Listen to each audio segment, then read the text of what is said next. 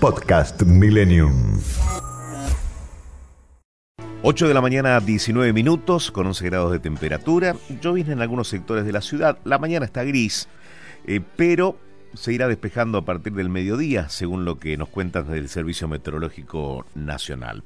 Está despejado el cielo, al menos con las expectativas que se han generado con la asunción de Julián Domínguez en el área de agricultura. Los cambios en el gobierno tras las PASO oxigenaron el gabinete y también al menos hacen pensar que una línea de diálogo es posible del gobierno con los referentes agropecuarios. Y de hecho, hoy a las seis de la tarde habrá un encuentro importante en ese sentido. En línea está Nicolás Pino, presidente de la Sociedad Rural Argentina. ¿Qué tal, Nicolás Eduardo Bataglia, aquí en FM Millennium?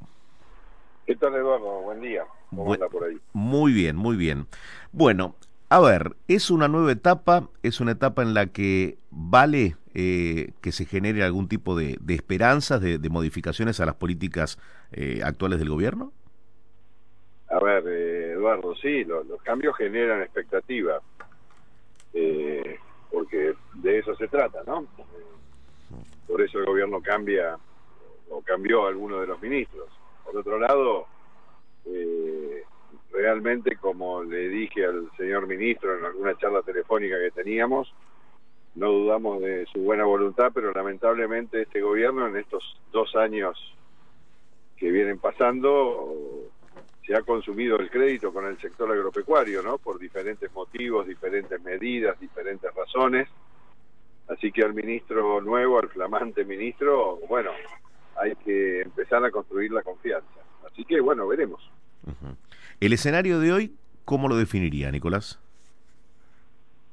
El escenario de hoy se produce a través de un pedido del, ministro de Domínguez, la semana pasada, de enviar técnicos de las entidades agropecuarias al ministerio para trabajar con números concretos, con posibilidades concretas en la apertura de la exportación de carne, la reapertura total de la exportación de carne, y bueno, hemos estado charlando con el ministro.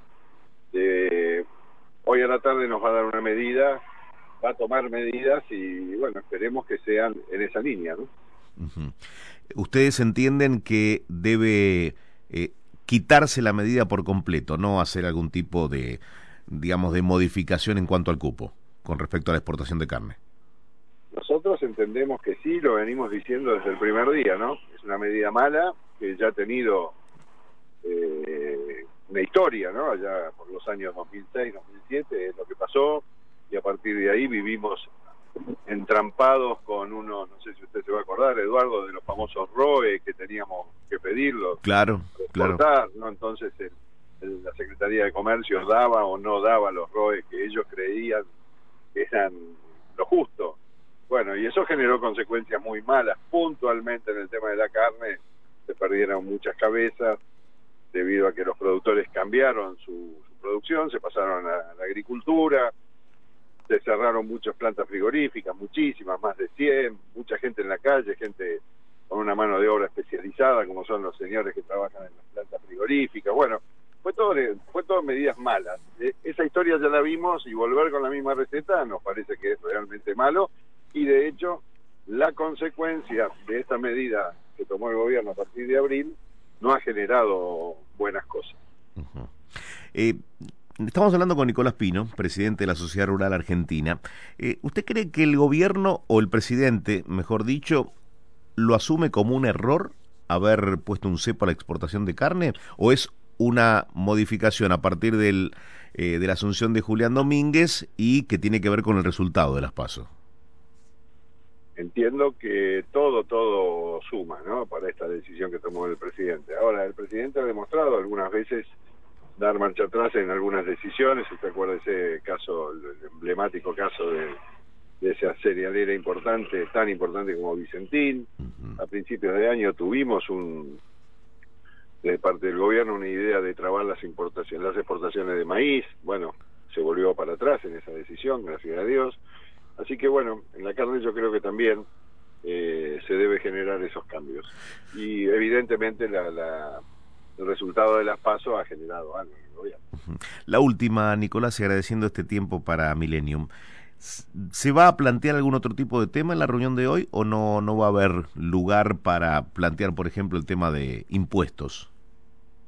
A ver, el ministro nos adelantó que nos va a anunciar un tema de reapertura de carne en algunas categorías.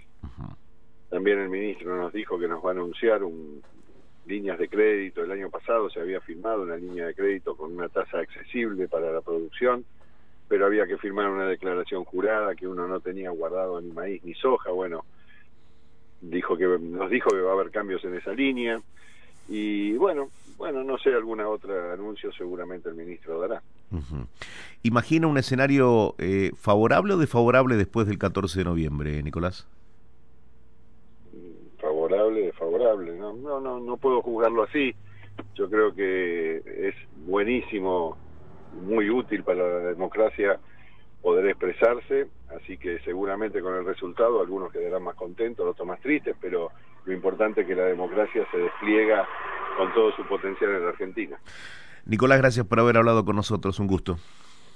Gracias Eduardo, que siga muy bien y buena semana. Hasta la próxima, ojalá sea una reunión exitosa la de hoy. Nicolás Pino, presidente de la Sociedad Rural Argentina, pasó por primero lo primero. Si es noticia, está en la mañana de Millennium. Podcast Millennium.